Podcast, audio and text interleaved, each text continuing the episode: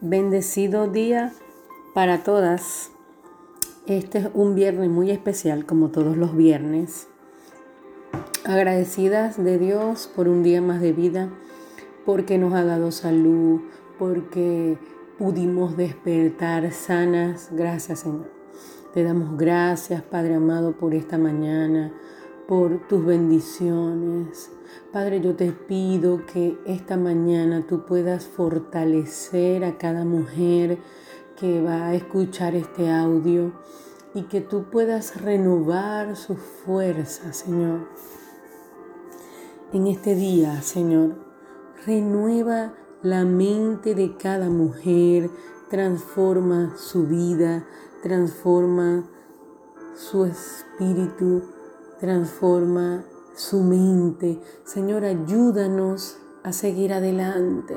Si hay algún conflicto, si hay alguna barrera, si hay algo, Padre amado, que está desanimando, que está obstaculizando, paralizando, yo te pido, Señor, que tú a través de tu Espíritu Santo seas Padre de la Gloria, destruyendo las fortalezas de impiedad, Señor, lo que no nos ha dejado avanzar. Padre, estamos ya casi a mitad de año y yo te pido, Señor, que lo que todavía no hemos podido lograr, que todavía lo que lo que todavía no se ha podido dar, Señor, yo te pido que seas tú ayudándonos a ejecutarlo que nos redirecciones las metas, que nos des sabiduría, que nos des inteligencia, porque no es con nuestra fuerza, Señor, es con tus fuerzas. Tú conoces de que tenemos necesidad, Señor. Y tú también sabes que nosotras como mujeres somos multifacéticas. Ayúdanos a mantener nuestra atención centrada en ti y en los propósitos que tú tienes para nosotros. Ayúdanos a no desviarnos de la meta. Ayúdanos a redimir bien el tiempo, Señor. Señor, queremos estar gozosas con lo que tú has hecho en nosotras. Padre, en el nombre de Jesús, que esas metas con las que comenzamos al inicio de año podamos ir poco a poco, Padre de la Gloria, trabajando en pro de ellas y haciendo tu voluntad, Señor. Fortalece a cada mujer, Señor. Reaviva su espíritu, Señor. En el nombre de Jesús te lo pido, Señor. Danos un nuevo comienzo, una nueva oportunidad. Danos sabiduría para aprender esto nuevo que cada una está haciendo. Ayúdanos a desempeñarnos mejor en nuestras funciones, en el trabajo, en el hogar, como esposas, amigas, madres.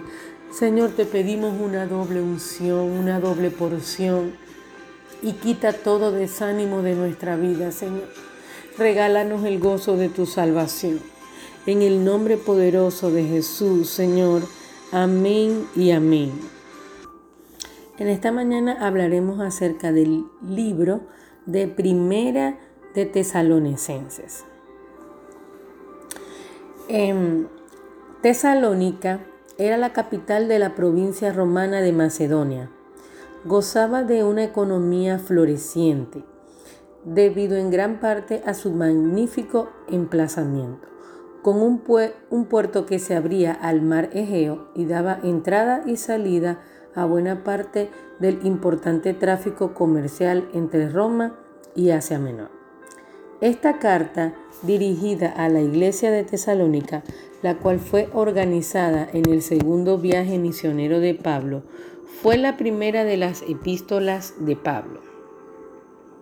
Fue escrita desde Corintios en el año 51 después de Cristo. Pablo estaba satisfecho con la vitalidad de la iglesia, la cual está formada por convertidos de diferentes orígenes, pero él pensaba que era necesario corregir ciertos errores en sus pensamientos, particularmente con respecto a la segunda venida de Cristo. Por tanto, la primera como la segunda carta a los tesalonicenses explica la doctrina de la segunda venida de Cristo. Esta era una iglesia modelo, Pablo mencionó esta característica en el capítulo 1, versículo 7, diciendo, de esta manera habéis sido ejemplo a todos los creyentes de Macedonia y de Acaya. Esta iglesia era un testimonio para toda aquella región que hoy llamaríamos Grecia. Pablo también habló de esta iglesia como un ejemplo a los creyentes en Corintios, en 2 de Corintios del 8 del 1 al 5. Recordemos que Pablo y Bernabé se separaron antes del segundo viaje misionero. Pablo llevó consigo a Silas y en la primera ruta agregó al grupo a Timoteo y a Lucas.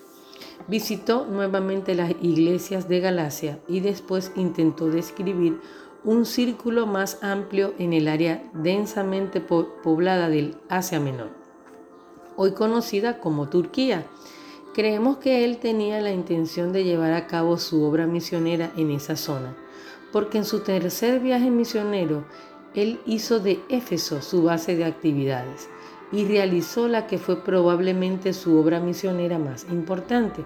Pero en su segundo viaje misionero, el Espíritu de Dios puso un obstáculo en su camino y no le permitió dirigirse hacia el sur. Él trató de subir hacia Bitinia, en la costa sur del Mar Negro. Pero nuevamente el Espíritu de Dios se lo impidió, así que no pudiendo ir hacia el norte ni al sur, entonces se, se dirigió hacia el oeste y llegó a Troas, donde esperó recibir instrucciones. Tuvo la visión del hombre de Macedonia y resultó ser una mujer llamada Lidia vendedora de púrpura, que al parecer tenía una tienda en la ciudad. Pablo la guió en su conversión al Señor junto a otros de la ciudad. De esta manera se estableció una iglesia en Filipos. Después Pablo fue a Tesalónica y Hechos 17 nos dice que permaneció allí por tres días de reposo.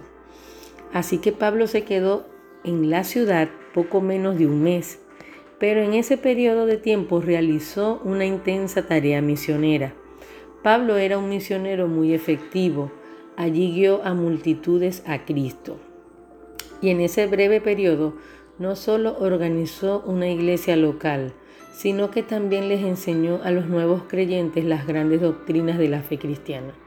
Luego tuvo que salir de Tesalónica a toda prisa, debido a la gran oposición al Evangelio.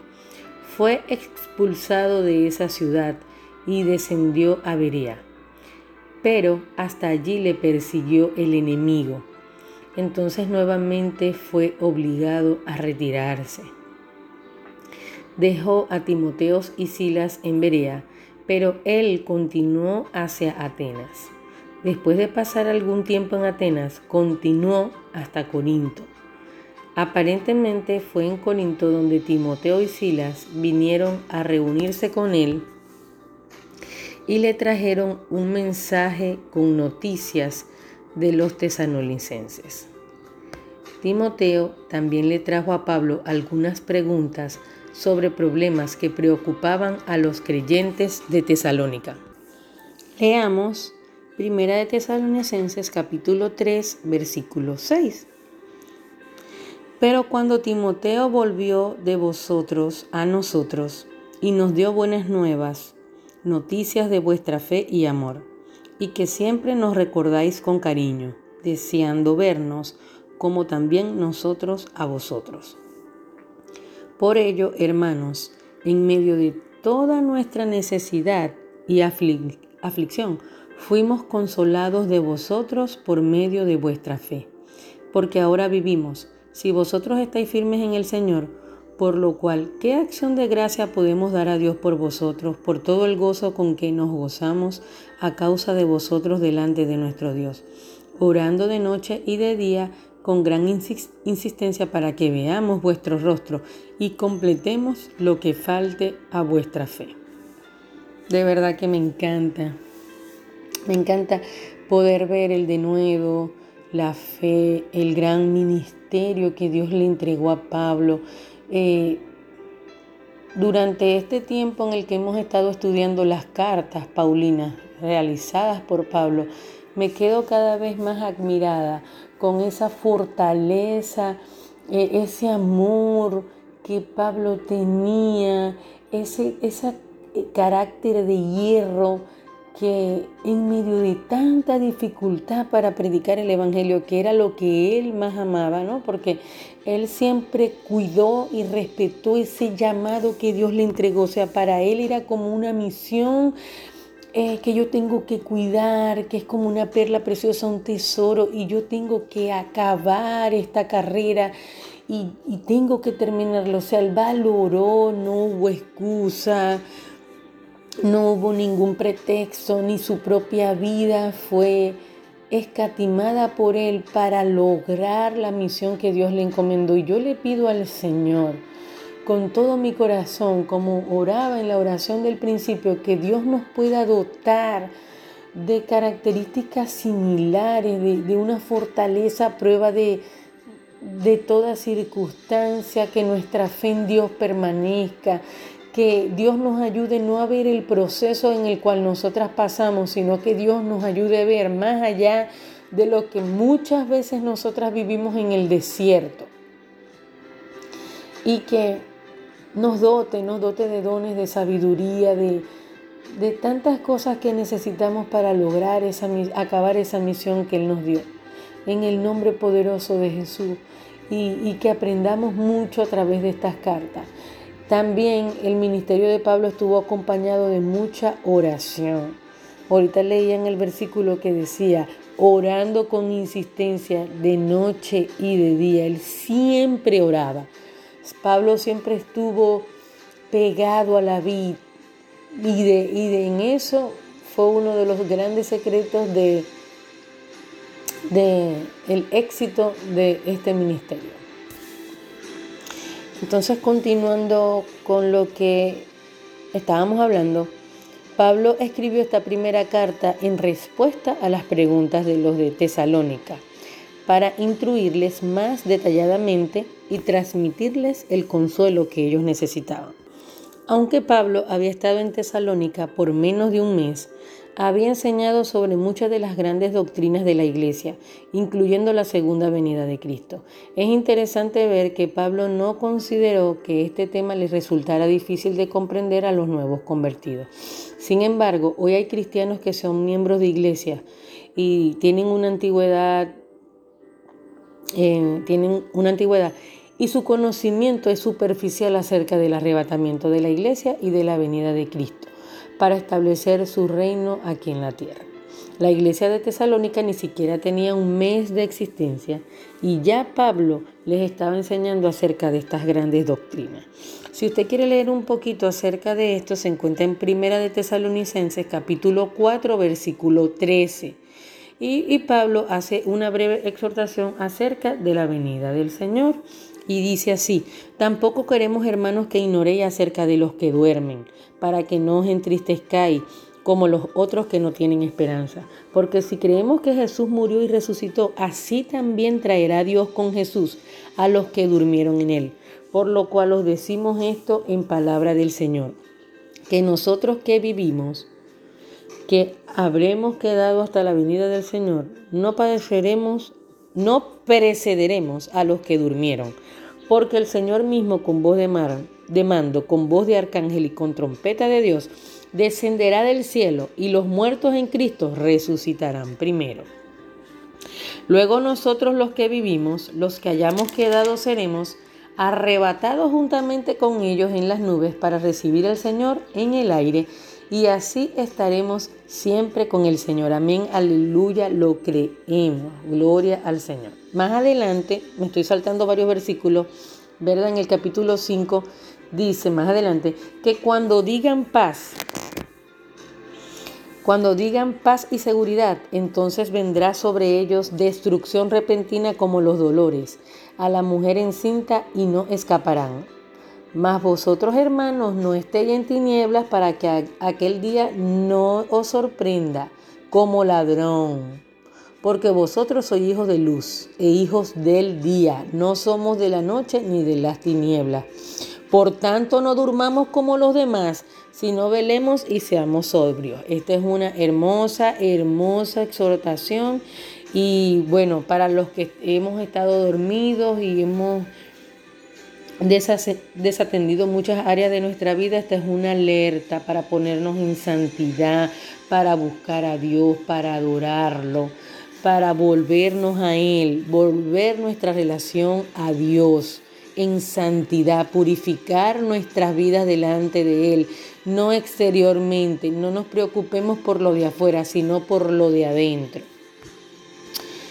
Eh, bueno, obviamente el apóstol había enfatizado la segunda venida de Cristo a los creyentes y había enseñado que el retorno de Cristo era inminente, porque durante el periodo de tiempo transcurrido desde que Pablo se había ido, algunos de los creyentes habían venido a conocer a Cristo y creer en Él.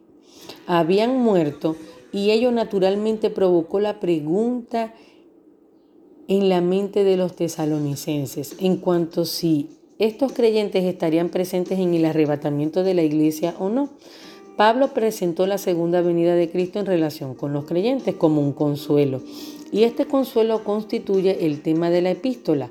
Este énfasis está enmarcado en un contraste con la venida de Cristo en gloria con catástrofes y cataclismos para establecer su reino, terminando con todas las injusticias. Ahora, lo verdaderamente importante de de todo esto, ¿verdad? Que hemos hablado hoy es, llega esta esperanza directamente a su vida práctica. Cambia su vida. Lo importante de todo esto es ver si, si lo que hemos leído ha tocado nuestro corazón acerca del arrebatamiento de la iglesia.